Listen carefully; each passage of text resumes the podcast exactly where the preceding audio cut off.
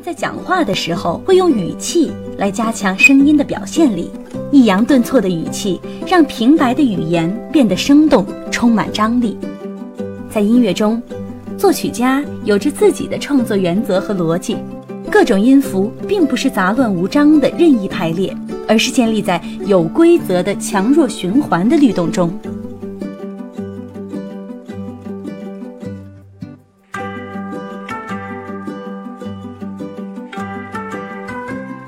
每一个小尖角叫做重音记号，表示这个音要强一些。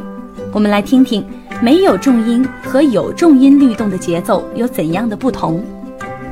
人之初，性本善，性相近，习相远。苟不教，性乃迁。教之道，贵以专。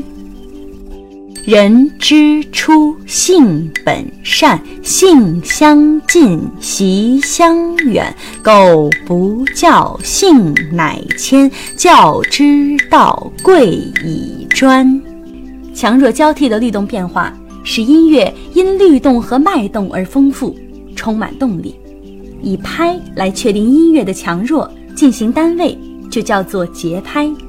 来看看这辆乐谱小火车，在乐谱上。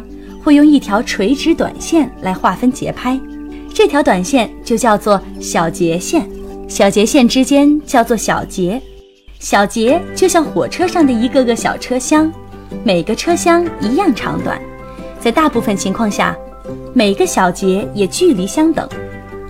根据小节就可以判断一些常规化的强弱关系，在乐谱结束部分出现的双纵线叫做终止线，用它。来表示音乐的结束，看到终止线，就知道乐谱小火车后面没有车厢啦。画面当中的四分之四，较多的出现在音乐作品的开头，就像火车上的一个司机，这个司机叫做拍号，它决定了每小节中的基本拍数量以及节奏强弱关系。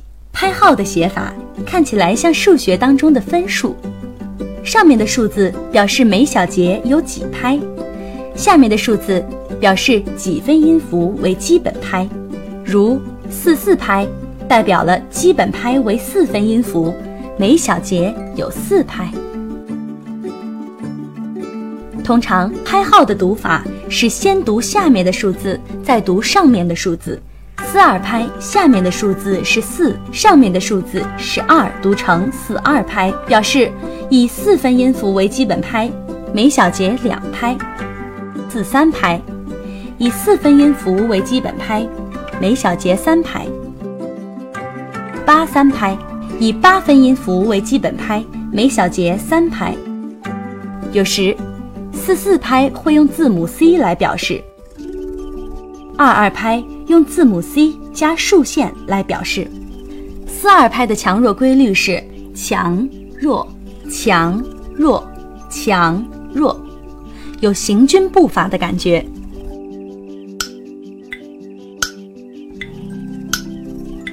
四三拍的强弱规律是强弱弱，是不是也很有圆舞曲的感觉呢？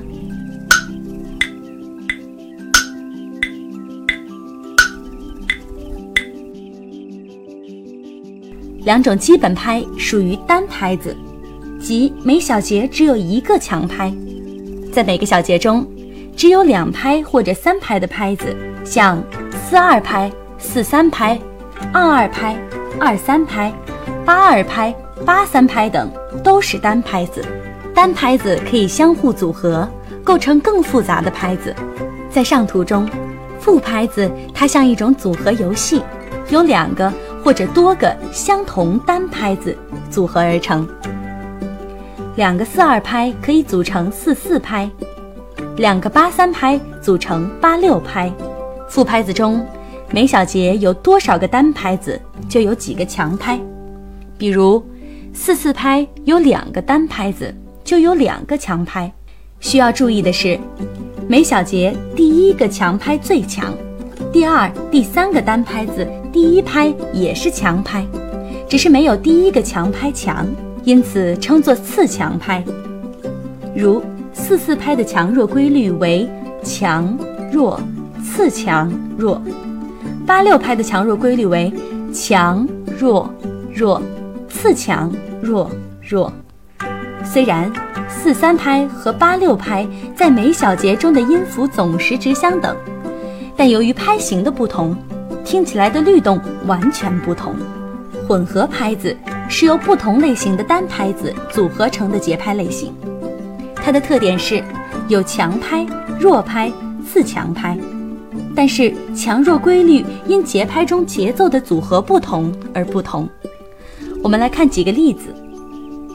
如果是四二加四三拍组成的四五拍，强弱规律是强弱次强弱弱；如果是四三加四二组成的四五拍，强弱规律是强弱弱次强弱。在四七拍中。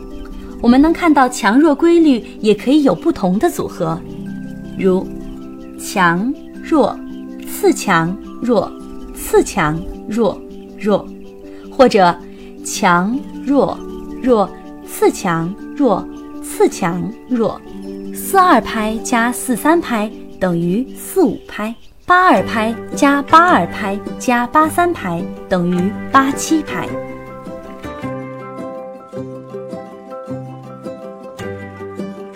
在一首乐曲中，节拍也会变化，被称作变换拍子。